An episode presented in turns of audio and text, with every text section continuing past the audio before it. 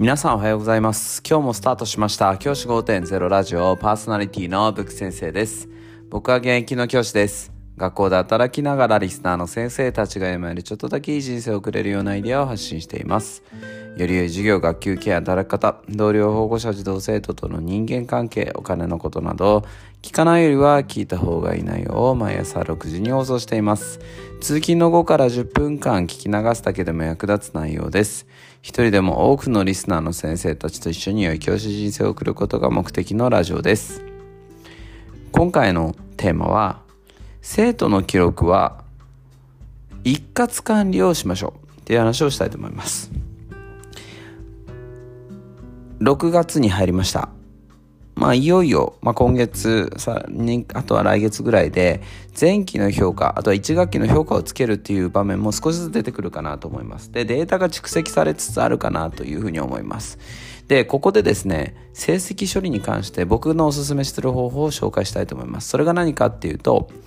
一つのデータ、一つの Excel ファイル、一つの公務支援ソフトで一括管理しましょうっていうことなんです。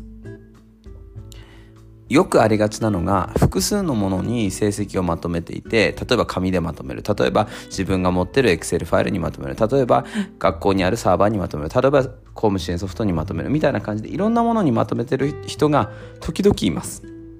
それはやめましょう。なんでかっていうと結局そのデータをどこかに持っていくっていう二度手間の作業が絶対に入ってしまうからです。二度手間の作業は少しでも減らす。これやはり大事なことだと思うんですね。なので、そういう意味で僕たちは教員で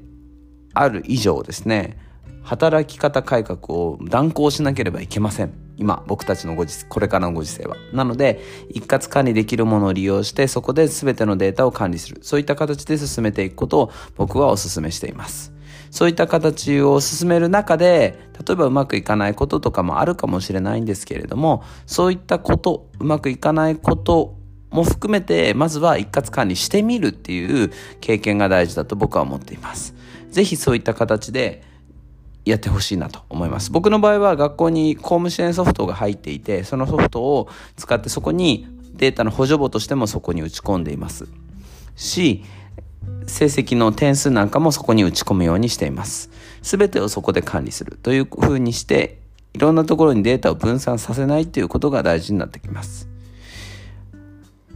もし先生方が使ってるものが我流の自分が持ってるオリジナルのデータだとしたらそのデータはそのデータでも構わないんだけれども必ずそのデータは学校の今日は学校で使っているサーバー上に必ず入れておくようにしましょう。でないと、後でそのデータがなくなったらなんだっていうふうにして困ってしまいますので、必ずそこに全部入れておく。そういったことを工夫してほしいな、そういうふうに思っています。じゃあ今日はこの辺で、起立例着席、さようならまた明日。